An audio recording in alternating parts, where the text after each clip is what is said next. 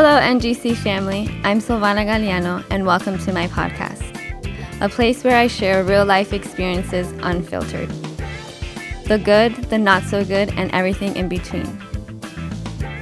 This is my true story.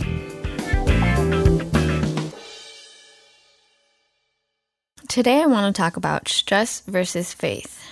Right now, in this holiday season, I believe it's very easy for us to get overwhelmed with stress for many reasons. Now, even more more so with the pandemic and with everything that has been going on in our society. So, as we know, stress interferes with and is a result of issues that stem from our work life, our family life, our health, our finances, and a lot of our unexpected life transitions. We all experience stress. It's something that we can't avoid, but what really matters is what we do in those moments of stress. So, first, as we start, I want to talk a little bit about stress. Stress causes your brain to have a fight or flight response. Fight meaning you deal with the issue. Sometimes you can get into your emotions and you can um, fight with those emotions or fight to conquer the stress in your own means. Or you go into flight mode, which is you avoid the situation, you run away and you ignore what is causing you stress. So for me, that is usually what I use as a self mechanism is the flight.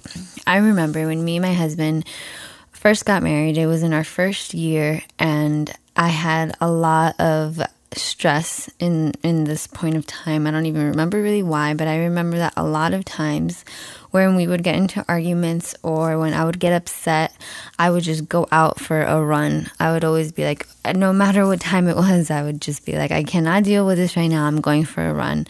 And I realized that that's what I was doing. I was I was in flight mode and I would just ignore, take a breather, run away, and um, not literally run away, but take a jog and just kind of de stress myself in the way that I thought was correct, which was just kind of letting time go by, letting the waters calm down, and letting myself think. But then I came to realize that that wasn't the correct way of dealing with it. You see, fighting in your own strength leads to becoming overwhelmed and more stressed. Stress symptoms usually are, physical and emotional. And flight causes you to numb your emotions as you avoid the problem, resulting in anxiety.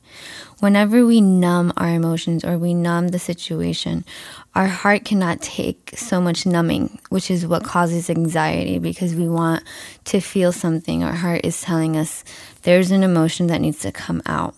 So, both of those responses can be wrong if they are done independently. There's no way that we can avoid our bodies or our minds going into fight or flight mode. It's going to happen. It's what we do when we feel stress, it's what we do when we feel fear. But what really matters is how we deal with it. What are we going to do in those moments? When we try to carry our own burden and our own strength, we become overwhelmed. We become our own God. We weren't designed that way. God did, did not design us to carry our own burdens. He designed us to co labor with Him, to rest in Him, and to give Him our burdens. So when we are unable to do that, we become stressed. And stress is a result of lack of faith and lack of dependency on God, which we're going to talk a little bit more on dependency and independency in a little bit. But first, I wanted to talk about faith. So, what is faith? For me, faith is expressed in two factors. Number one is certainty. Certainty is free from doubt or reservation, confident, sure. It's destined, sure to come. It's inevitable. It's bound to come. Those are the definitions of certainty. The second factor is conviction, which is a fixed or firm belief. So, certainty in waiting for what God says He has for me, and conviction of what I don't see, but knowing that I will see it come to pass. That's the definition of faith for me. And having faith truly rooted in your heart will allow you full dependency on God.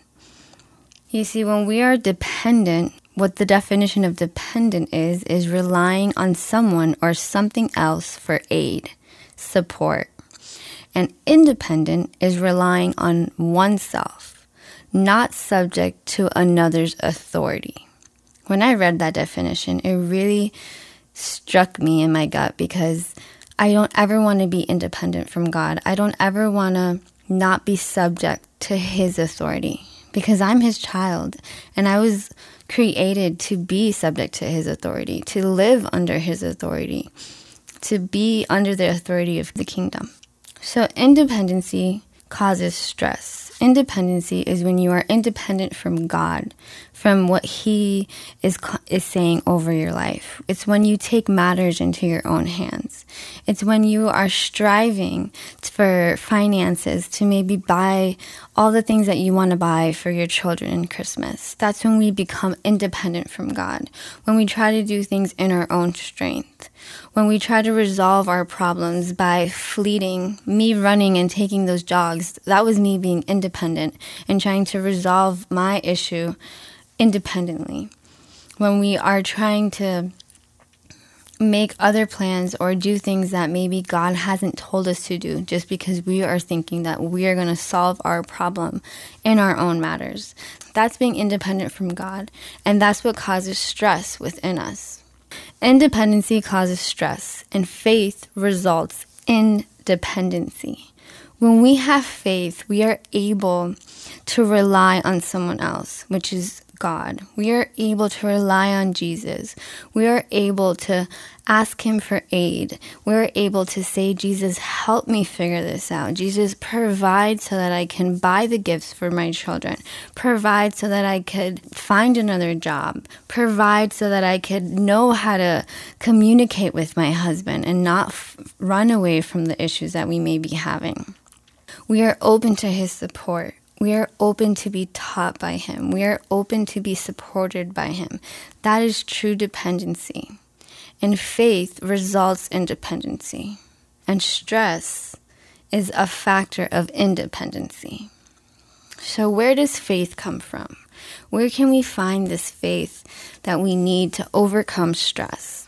Well, Romans 10 17 says, faith comes from hearing the word of Christ from hearing His word. When we are restless, when we are stressed, our antidote is to anchor in the word of God, is to search the Bible and read the testimonies of all of the heroes of faith that are found in Hebrews 11.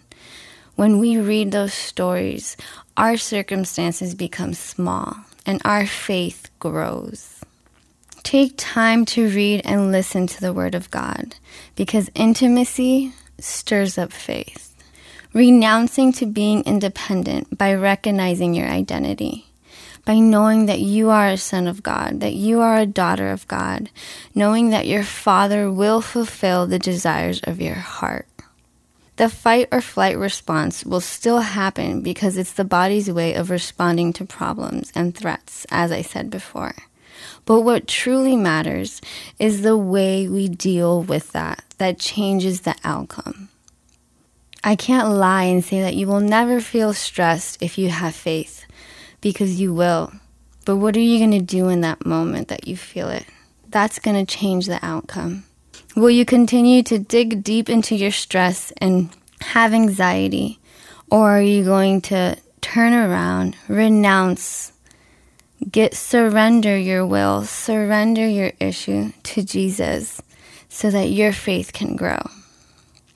Fighting to resolve the issues by letting God in and surrendering to fight in your own strength and letting Him fight for you will increase your faith and will release your stress.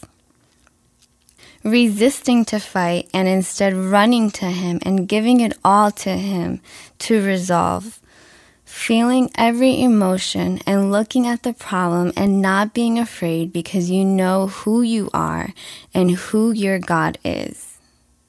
That is how you fight and resist stress. Invite him in and help him to teach you how to deal with the issue.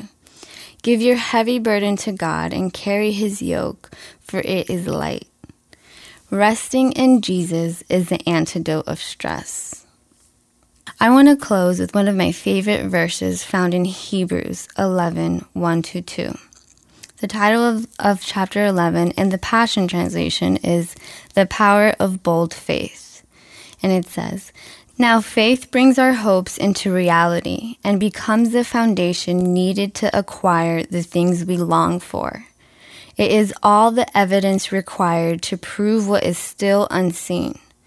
This testimony of faith is what previous generations were commended for.